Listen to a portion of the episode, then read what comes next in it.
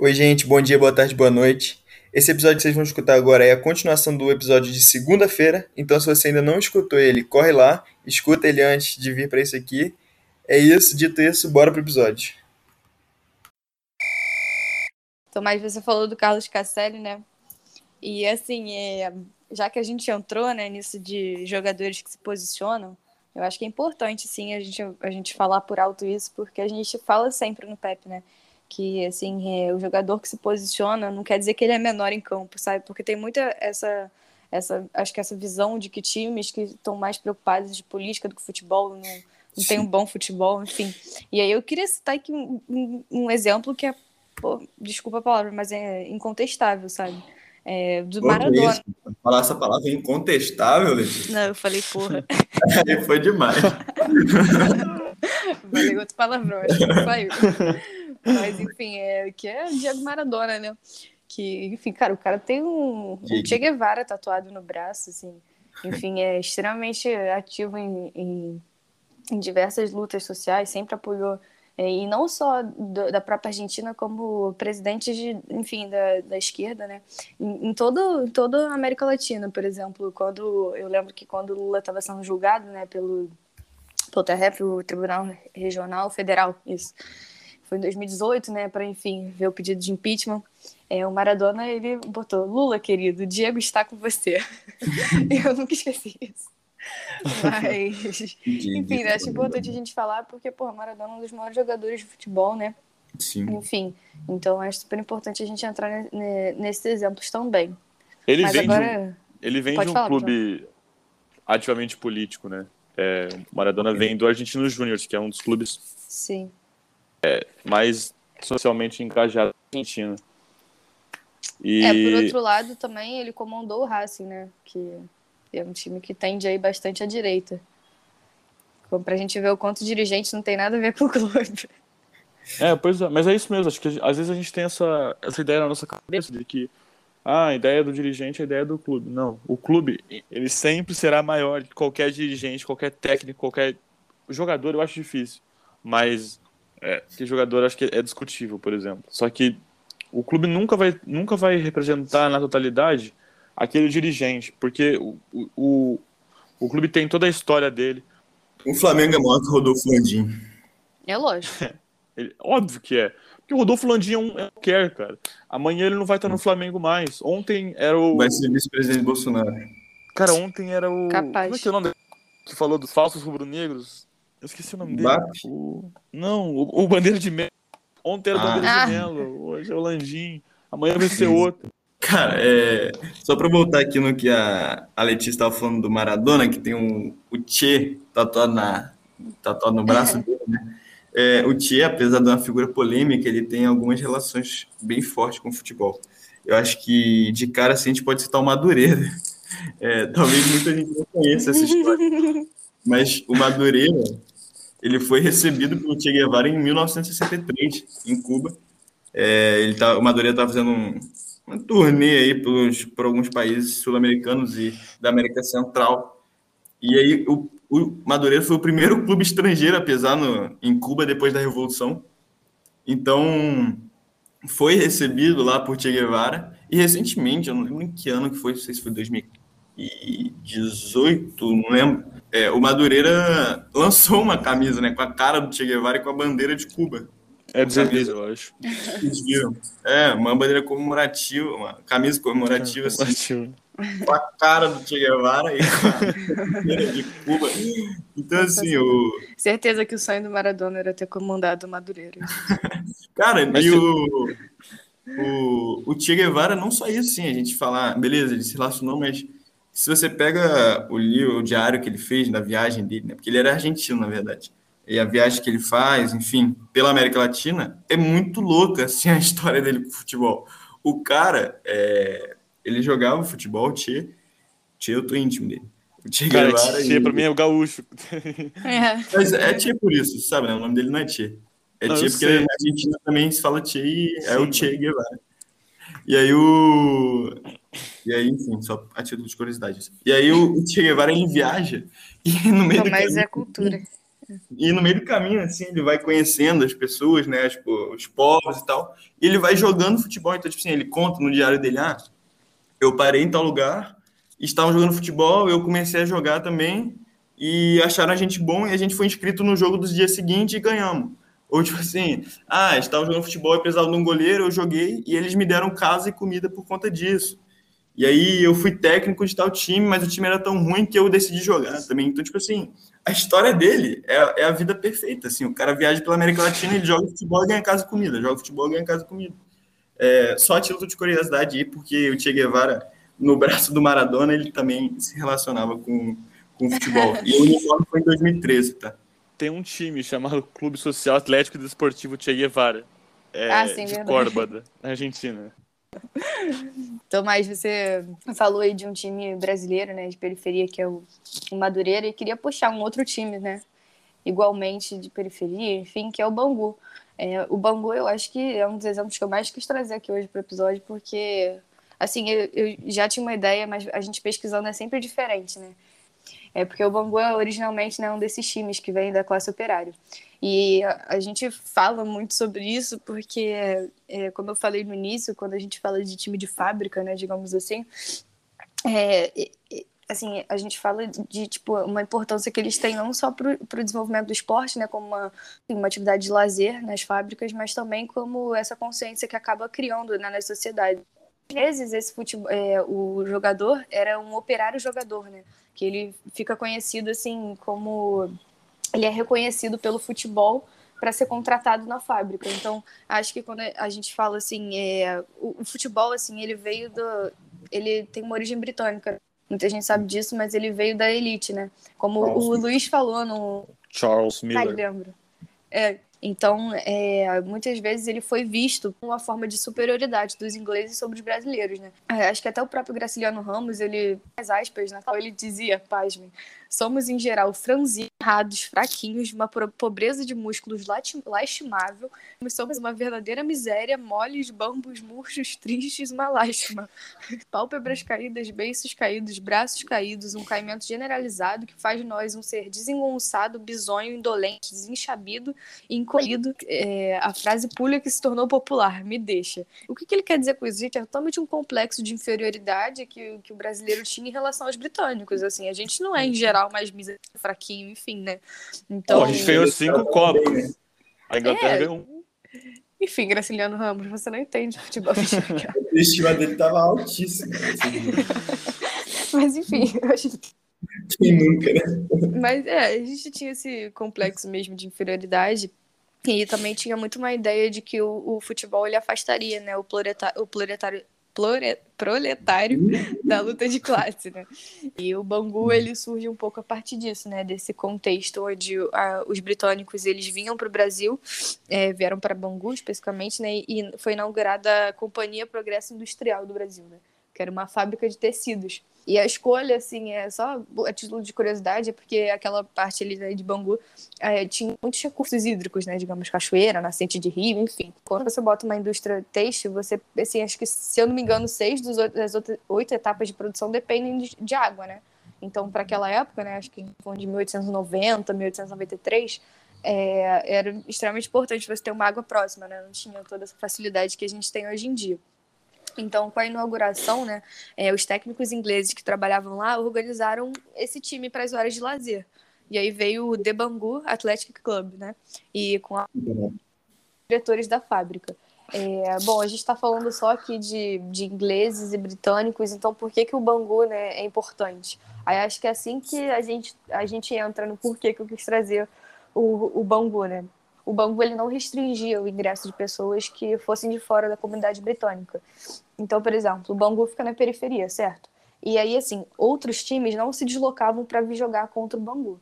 E isso fez com que, assim, eles fizessem dois, dois times para o mesmo clube. Então, o Bangu ele jogava com dois times. E cada vez mais brasileiros foram sendo envolvidos e tomando gosto né, pelo futebol. Lógico, a gente está falando em pequena escala, primeiramente. É, no ano seguinte, né, em 1905, se eu não me engano, veio o primeiro negro a atuar em um time de futebol no Brasil.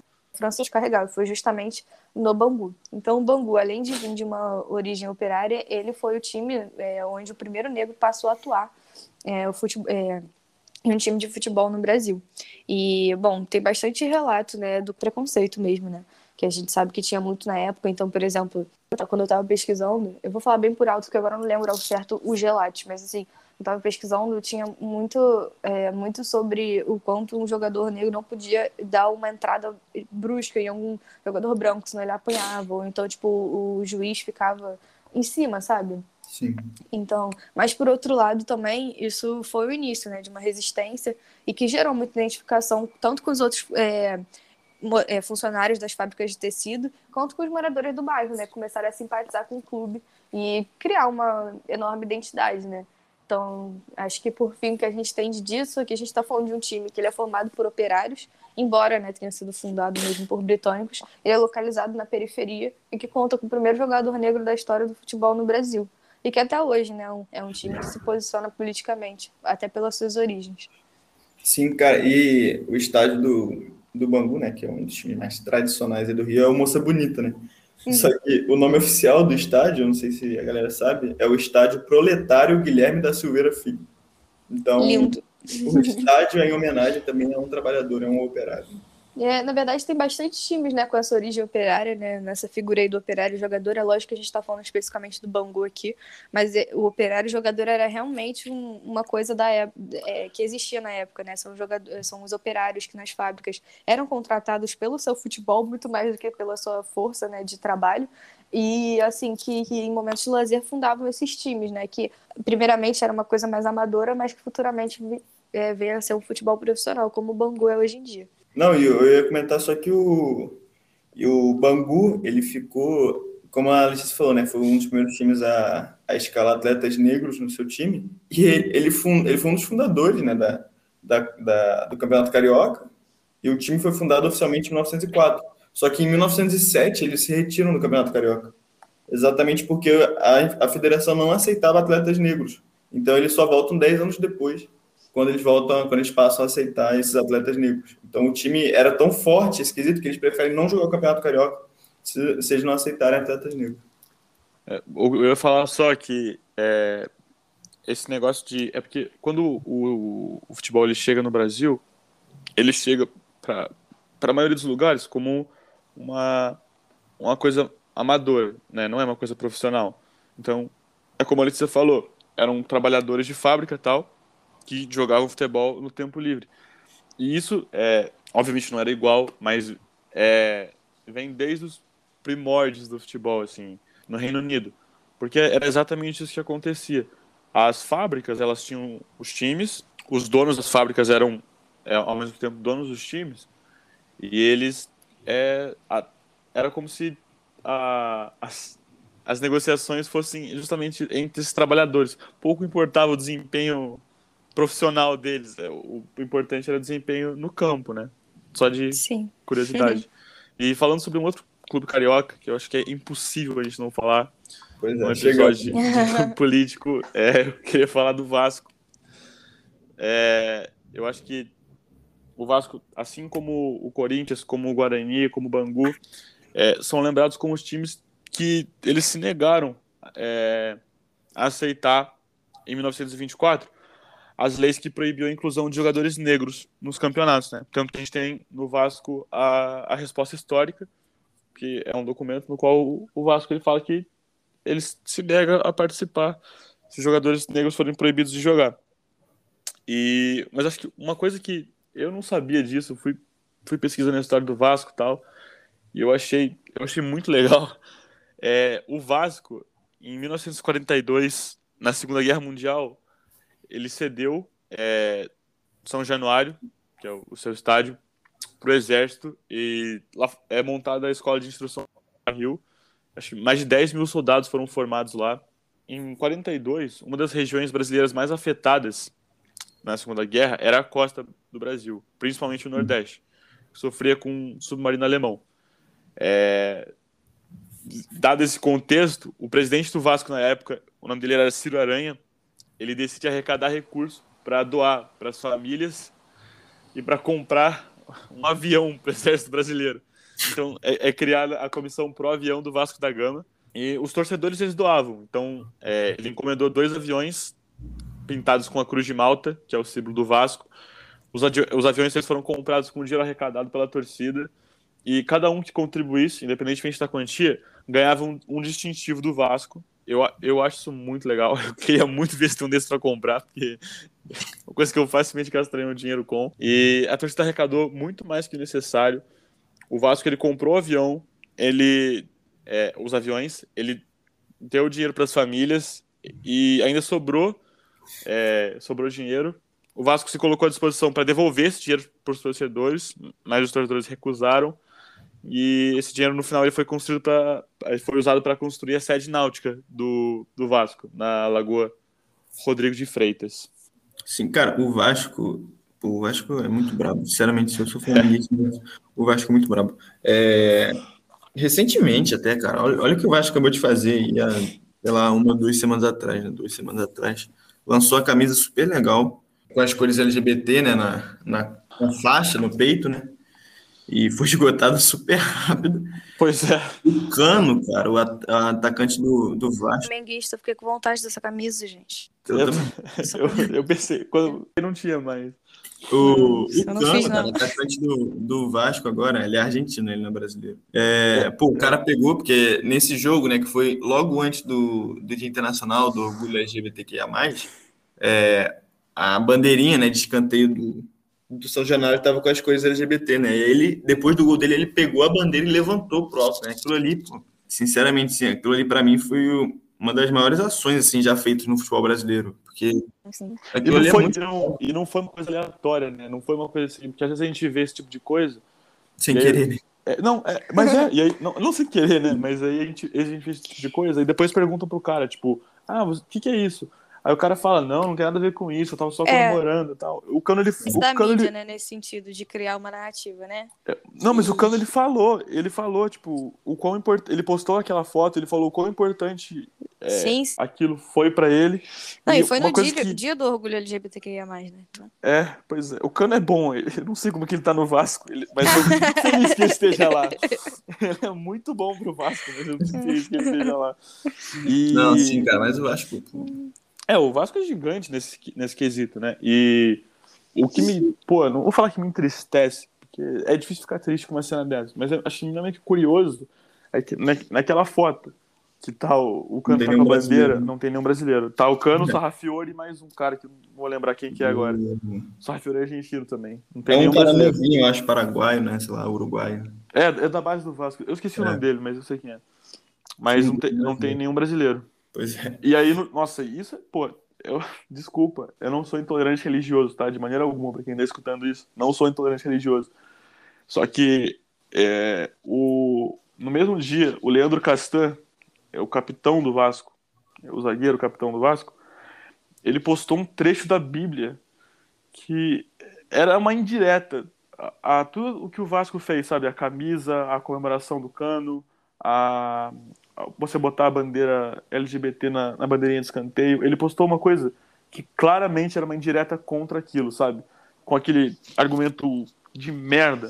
Desculpa a expressão, mas é um argumento de merda, falando, tipo, ah, só tem homem e mulher, homem tem que, sabe? E, tipo, cara, eu fiquei muito irritado com isso. Porque, não sei, o cara não percebe, tipo, onde ele tá, o que time ele tá jogando. E, cara, a gente não tá mais em. Parece que o cara não evolui, parece que ele tá vivendo a não tá na mesma época que a gente, pô. E. Pois é. Cara, aí, sim, eu acho que. Pode falar, falar. Não, não, eu ia falar, é interessante ver como, tipo, o, o nosso zagueiro brasileiro tem essa cabeça e o Cano entende qual é o papel dele, né? E eu acho que ele. Por isso também, eu acho que ele se torna um ídolo do Vasco. Apesar de não ter ganho nada, ter sido rebaixado com o Vasco, eu acho que ele se torna, porque ele, ele, obviamente, ele é uma liderança técnica no elenco do Vasco, ele é disparado o melhor atacante do Vasco, talvez a Série B inteira, e, mas ele entende o, papel dele fora do campo também, né? Tudo que, o que significa para ele. E tudo que significa a camisa do Vasco mesmo, né? Exato, cara, exato. Eu acho que assim, a gente, o Vasco tem um, um histórico, assim, né? E atualmente eu acho que, cara, para mim, os times que mais. que Quando acontece alguma coisa assim, ou quando tem uma data, os times que eu mais espero posicionamento para além do Corinthians, que tem esse histórico, Bahia. é o Vasco e o Bahia, cara. É. Sim. Com certeza. O Bahia ele ganhou um destaque muito forte assim nessa nesse movimento, nos movimentos sociais de defesa aos direitos humanos. Assim. É porque eles, eles têm figuras, Roger Machado. É um técnico que ele entende também qual o papel Ex-técnico. dele. Ex-técnico? Ex-técnico, é verdade. É verdade, ex-técnico do Bahia. Pô, eu tenho Mas- muito a te ensinar sobre futebol, Luiz. Hã? Eu tenho muito a te ensinar sobre futebol. É, tô vendo. e acho que ao mesmo tempo é teve o, o dia do orgulho LGBT, que foi o episódio do Cano, e é, é interessante ver como cada clube lida com isso, né? Qual a postura de cada clube, porque, por exemplo, os clubes do Paraná não se manifestaram da Série A e B. E o São, Paulo, o São Paulo também emitiu uma nota vergonhosa, não é nada, não significa nada. Então, eu acho que ainda falta isso no nosso país. A- a- eles, os clubes entenderam qual é o papel deles social, né? Sim, cara. Eu, eu acho que parte aí também sobre o São Paulo, você trouxe esse debate, veio na minha cabeça agora, tipo, eu acho que parte também muito dos rivais, assim, porque o São Paulo ele tem um estigma de, do Bambi, é, dessa torcida gay, sempre foi assim. É, quando teve o Richardson jogando pelo São Paulo também, isso ficou muito forte, que a gente já- debateu aqui. Então, tipo assim, eu acho que talvez os dirigentes do próprio São Paulo tenham esse estigma na cabeça deles historicamente e se recusem a se manifestar hoje por conta disso, assim, sabe? Não justificando, não estou defendendo, mas apenas tentando trabalhar e pensar por quê, assim, talvez os motivos também por trás deles se recusarem, né, terem se recusado a fazer uma nota excelente, de fazer um movimento excelente, sabe? Apesar É, do, do Vasco ser, ou do São Paulo ser um dos times que mais é, defende e trabalha com o futebol feminino, por exemplo, no país. É, esse posicionamento é engraçado, né? Porque a gente fala assim sobre isso, a gente sabe que é uma demanda da sociedade, né? A gente já debateu várias vezes aqui no PEP, É. mas assim, o próprio Racing, né, que é um time que, enfim, por várias, diversas vezes, né, se alinhou com a direita, no dia da enfim, tem um dia na Argentina, gente, vai me falhar, já me falhou a memória aqui, não, não sei o, o nome exatamente, mas que é justamente para é o nunca mais, né, em relação à Ah, época da ditadura é argentina. da memória, é, Memória e Justiça, Verdade né? e Justiça, acho. Isso. E o Racing se posicionou, né? é, é, falando que nunca mais e tudo mais. Mas é um time que realmente tem, tem muito se alinhado, é, muito na história se alinhou com a direita. Então, acho que é, é bastante. Por exemplo, o Flamengo mesmo, né? Não ia entrar ne- nem nesse, nesse mérito, mas a diretoria, enfim, do clube, é, que totalmente se alinha com um governo extremamente enfim, de direita, fascista e, e genocida, sabe? Então, é, e se posicionar, né? Eu fui até, eu, eu sou flamenguista, né? Pra quem não sabe. Sério? É, você jura? Isso? Ninguém nunca percebeu. Mas, assim, eu não compartilhei a, a publicação do Flamengo, porque não existe eles defenderem isso num post quando ali eles defendem um, um governo que vai totalmente contra, né? Que cada vez mais silencia a população LGBTQIA+, enfim, defende ideais absurdos. Então, para mim é muito fácil o clube fazer um post e, e porque a, a sociedade está pedindo, né? Como o Tomás falou, eu também sempre espero o posicionamento do Bahia, que até no dia não foi muita coisa, né? Mas, é, enfim, compartilhei do Corinthians, compartilhei do Bahia e do Flamengo, só deixei um comentário lá, é, enfim, meio alfinetando, porque para mim é, é muito engraçado essa questão do posicionamento, né? A gente entra numa questão de que a gente quer muito mais que o público que chegue no dia e o clube poste alguma coisa do que que ele faça na prática, né? Isso está totalmente invertido, porque é lógico que o time tem que se posicionar assim, mas eu acho que tem que se posicionar em campo, como o Vasco faz, né? Um puta exemplo. E, e não só, enfim, né, pra, pra dizer que fez. Sim. Eu acho que eu lembrei de outro time que tem, tem se posicionado mais recentemente, muito por influência de jogadores também, é o Fluminense, né? Verdade. Que eh, eu acho que também, é, assim como o Bahia, o Roger Machado passou por lá. E eu, eu acredito piamente que ele, ele é uma ótima influência para os jogadores, não só taticamente, mas tipo, socialmente, assim, Uhum. de, de passar valores sociais. E a gente tem, talvez ele seja o principal jogador que é, mais fale sobre isso, o Igor Julião, né? Que ele Sim. não tem, ele não tem medo de falar, é, as coisas têm que ser faladas. E eu acho que eu não sei se é, isso passa dele para o grupo ou se o grupo já é composto por jogadores mais inteligentes assim, Mas a gente tem o Nino, por exemplo, que é um zagueiro é novo e ele dá para ver que ele tem noção também das, das coisas que estão acontecendo, que ele fala, ele se posiciona. É, o Lucas Claro também, outro zagueiro, ele vem falando, ele vem se posicionando. Então, o Flamengo tá ficando para trás disso aí, né? Pois é. Cara, é interessante falar do Fluminense, porque o Fluminense foi um dos times que entrou com, com camisas em apoio ao, ao movimento LGBTQIA+, né? Eles, dessa... eles lucraram, lucraram, tipo, 47 mil... É, eles, eles lucraram, né? Arrecadaram, né? Porque é, eles não é, sim, sim. Eles arrecadaram 47.800 reais e eles vão doar esse dinheiro para uma ONG chamada Grupo Arco-Íris de Cidadania LGBT, que é um, uma ONG que trabalha no combate à homofobia, LGBTQI-fobia aí há muitos anos. Então, é muito maneiro, cara. E aí você falou do Nino, né? A camisa dele, que era com o número 24, 24. foi que recebeu o maior, maior valor, 4.200 reais. Gente, a gente já tem um próximo tema para o Pepe, hein? Okay, jogador. O Nino, pronto. é a seleção brasileira, toda, toda essa. Ah, tá com 24, né? Real, real, real. É, pede a 24, né? Teoricamente tinha que ser assim. Cara, eu, sei lá, eu fico incrédulo com esse tipo de coisa ainda. Tipo, é. é.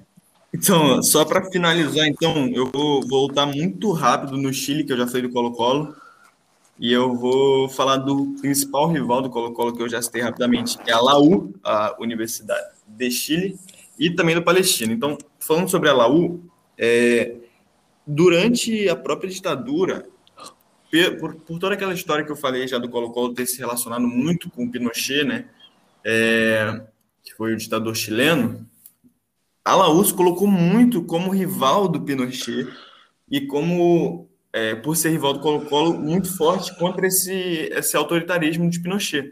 Então, Universidade de Chile, o nome do time, ele, ele tinha muita força, evidentemente, entre os estudantes universitários na época, e a gente sabe que quando mexe com os estudantes universitários, aí a parada fica diferente.